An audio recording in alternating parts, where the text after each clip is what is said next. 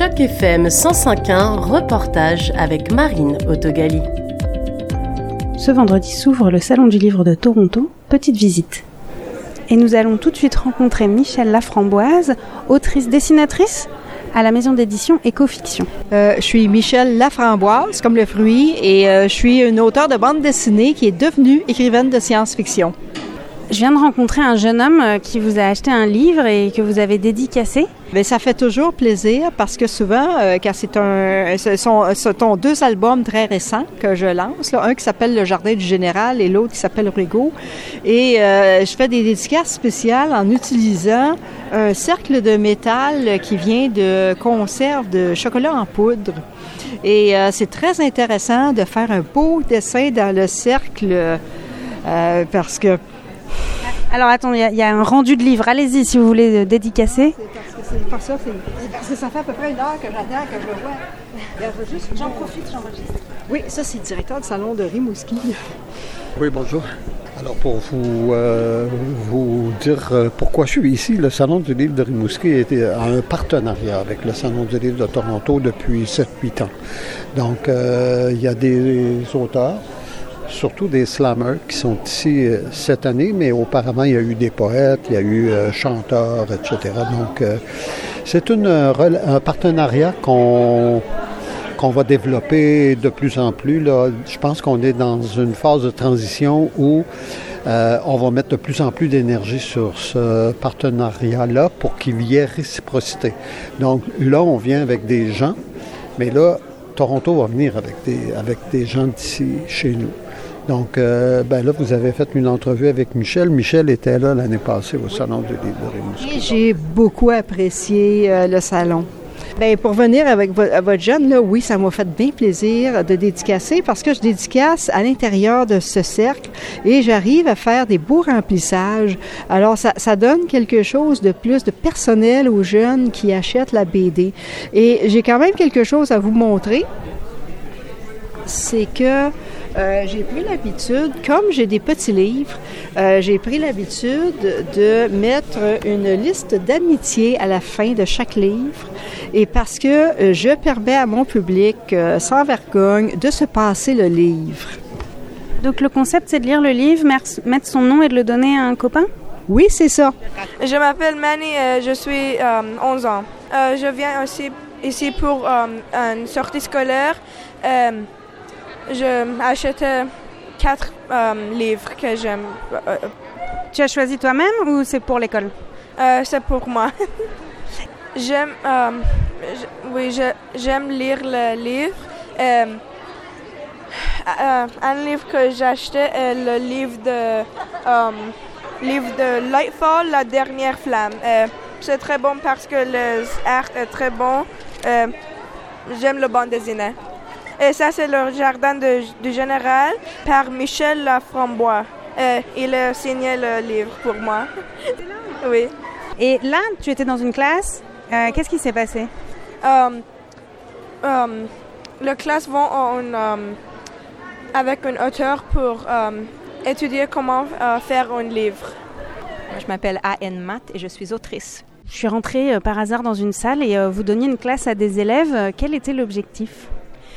C'était une classe de création de poésie collective et l'objectif, c'est principalement de jouer avec les mots, de travailler la langue française et de s'amuser. Dépendant du groupe, ça peut être un groupe euh, de langue première ou de langue seconde. Et dépendant de leur intérêt, la poésie qui est créée par euh, la classe peut aller de les saisons à euh, la description en haïku d'une enseignante. J'ai l'impression que quand je suis rentrée dans la salle, c'était ce qui était en train de se passer. Est-ce qu'on était sur un haïku Et puis aussi, je vous ai entendu dire que c'était pas trop mal. C'était un, excellent haïku. La classe savait déjà comment euh, travailler avec les syllabes et euh, ils ont décrit leur enseignante et elle en a été enchantée. Elle a même dit A plus plus. Alors je pense que tout le monde était bien heureux de l'atelier. Est-ce que pour vous, un salon du livre, ça s'adresse plutôt aux adultes ou plutôt aux enfants? Où est-ce que vous vous trouvez euh, dans un salon du livre? Moi, je me trouve partout dans un salon du livre parce que justement, c'est pour tout le monde. C'est tout le monde qui aime lire, c'est les gens qui aiment écrire, c'est les gens qui veulent découvrir quelque chose. Et donc, euh, d'avoir une ou deux journées pour les groupes scolaires et aussi d'avoir des journées pour le grand public, les familles, euh, comme vous dites, les, adultes qui veulent découvrir et se découvrir, je, je ne pense pas qu'on veut mettre de limites sur les salons du livre. Ben, écoutez, on est dans un dans un dans une salle où il y a euh, plusieurs exposants de livres. On est Yves Turbide, directeur général de l'Association des auteurs et auteurs de l'Ontario français en fait, euh, en, plein, au plein, en plein milieu de, de, de, la salle. Alors, les gens nous, nous voient euh, immédiatement quand ils entrent euh, dans la salle. on est entouré de jeunes ce matin, puisque c'est des visites scolaires. c'est magnifique, c'est vraiment très agréable de voir les jeunes, les enfants venir bouquiner. Puis, certains ont assisté à des ateliers par des auteurs. Ils reviennent au kiosque de l'auteur pour acheter le livre. Non, il y a vraiment une belle dynamique, c'est vraiment magnifique. D'ailleurs, je crois que c'est une salle qui n'était pas euh, ouverte l'année dernière et qu'ils ont mis, que l'université a mis à la disposition du salon. Et je crois, euh, c'est, c'est, c'est, c'est, euh, ça a toute une autre dynamique au salon. Oui, parce que donc vous êtes là, vous avez un présentoir avec les livres euh, des auteurs et auteureux de l'Ontario. Qui est autour de vous? Est-ce que ce sont des collègues que vous connaissez, que vous retrouvez chaque année? Oui, oui, oui, tout à fait. En fait, nous, euh, l'association, on fait la, la, la, location d'un espace dans les salons du livre qu'on met à la disposition de nos auteurs suivant euh, différents créneaux. Alors, les auteurs s'inscrivent en ligne pour participer et pour venir euh, faire des dédicaces ou vendre leurs livres à notre kiosque. Alors, c'est un peu comme ça que ça fonctionne. Ce qui fait que d'un salon à l'autre, d'une année à l'autre, ce ne sont pas nécessairement les mêmes auteurs qui se présentent, ou même d'une journée à l'autre. Alors euh, voilà, les, les, auteurs sont, euh, sont ravis. Ça fait partie des services que, que l'Association des auteurs offre à ses membres. Alors euh, c'est vraiment agréable de les voir participer en grand nombre.